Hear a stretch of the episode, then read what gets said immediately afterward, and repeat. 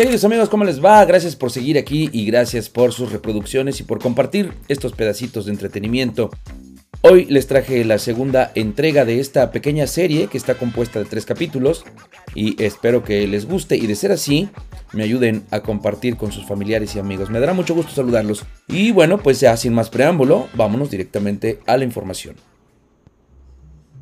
Hoy presentamos Asesinos seriales en la Ciudad de México, segunda parte. El sapo. Poco se sabe de la infancia de José Ortiz Muñoz.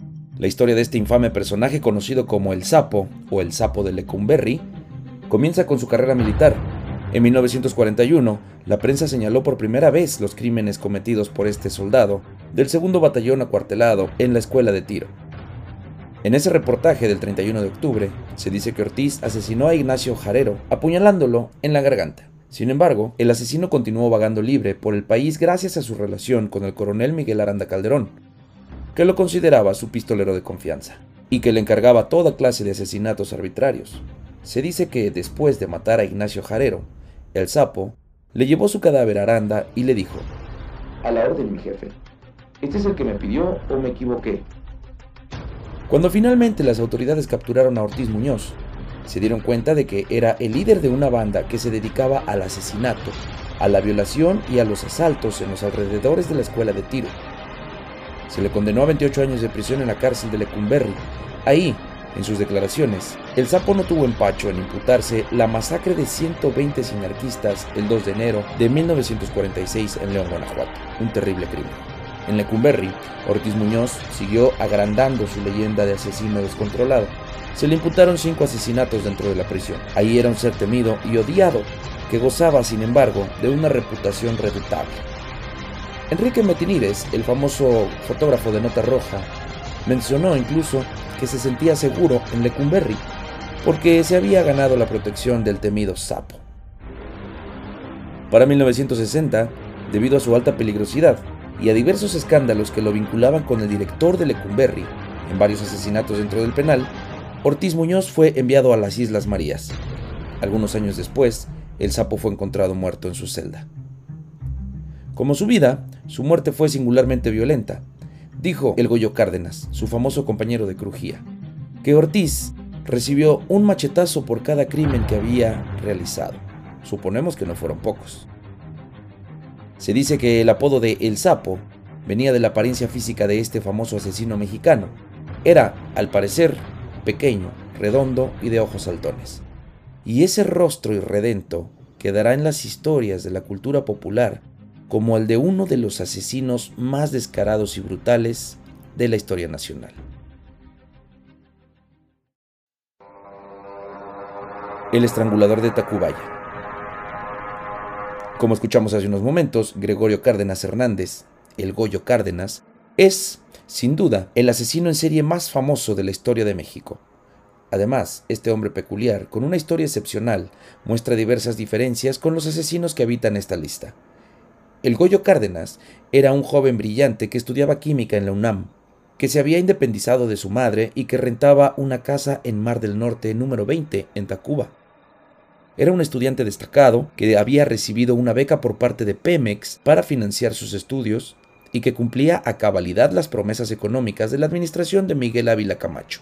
Como bien señala Juan de Dios Vázquez en su erudito ensayo sobre la figura mediática de El Goyo, este no era el asesino salido de los arrabales, llevado a matar por el hambre o la desesperación, de poca educación y mirada brutal.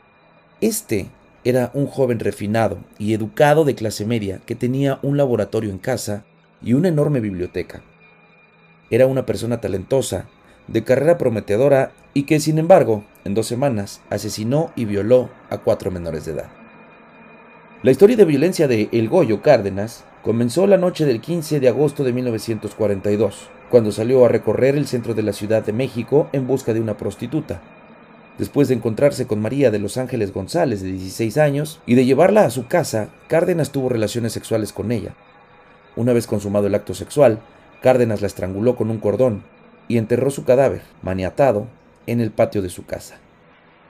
Apenas ocho días después, el 23 de agosto, Cárdenas repitió el mismo patrón. Esta vez, la víctima fue una joven prostituta de 14 años, que todavía no ha sido identificada. De nuevo, después de mantener relaciones con ella, Cárdenas la estranguló con un cordón y enterró su cadáver junto a la víctima anterior. Seis días después, el 29 de agosto, Cárdenas encontró a su tercera víctima. Esta vez se trató de Rosa Reyes Quirós, que al entrar a su casa y notar el estado de abandono en el que se encontraba, trató de huir. Sin embargo, Cárdenas también la mató con un cordón y la enterró nuevamente en su patio. Finalmente, el 2 de septiembre, Cárdenas invitó a una amiga a salir. Se trataba de Graciela Arias Ábalos, estudiante del bachillerato en Ciencias Químicas de la UNAM e hija de un prominente penalista. Cuando Goyo la llevó a su casa, ubicada en el número 63 de la calle Tacubaya, Arias Ábalos se negó a besarlo. Cárdenas perdió el control y la asesinó a golpes en el coche. Después, llevó su cadáver a su casa. Lo violó en repetidas ocasiones y enterró su cuerpo junto a sus otras víctimas. Cinco días después, Gregorio Cárdenas se internó voluntariamente en el hospital psiquiátrico del doctor Onero Barenque. Ahí, hombres del servicio secreto, alertados por la desaparición de su última víctima, lo fueron a interrogar. Rápidamente, Cárdenas confesó sus crímenes y llevó a los investigadores al patio en donde había enterrado a sus víctimas. Allí encontraron un pie en descomposición saliendo de la tierra. Lo condenaron al Palacio Negro de Lecumberri, en el que solo permaneció un año antes de ser trasladado en 1943 al Hospital Psiquiátrico de la Castañeda. Para 1947, el Goyo decidió escaparse del manicomio para huir hacia la ciudad de Oaxaca. Cuando lo atraparon, dijo que no estaba huyendo, sino que solo se había tomado unas vacaciones. En su regreso a Lecumberri, Cárdenas estudió la carrera de Derecho, de la cual se tituló con una tesis sobre las condenas a personas con padecimientos mentales. También mantuvo una tienda de abarrotes dentro de la prisión, ayudó a otros presos con sus litigios e inició una familia.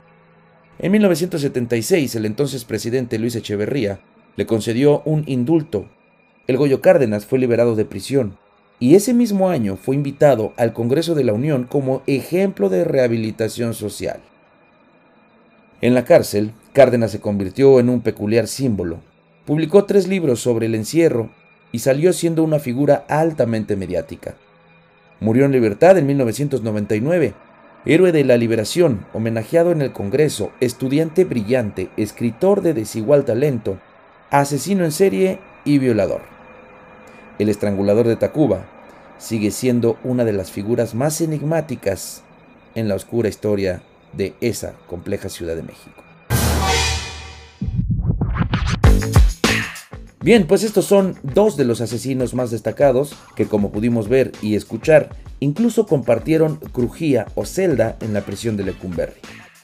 Bueno, pues hasta aquí esta segunda parte de Asesinos Seriales en la Ciudad de México. Les dejo un saludo afectuoso. Cuídense mucho, nos vemos y nos escuchamos en el próximo clip. Hasta pronto. Descansen.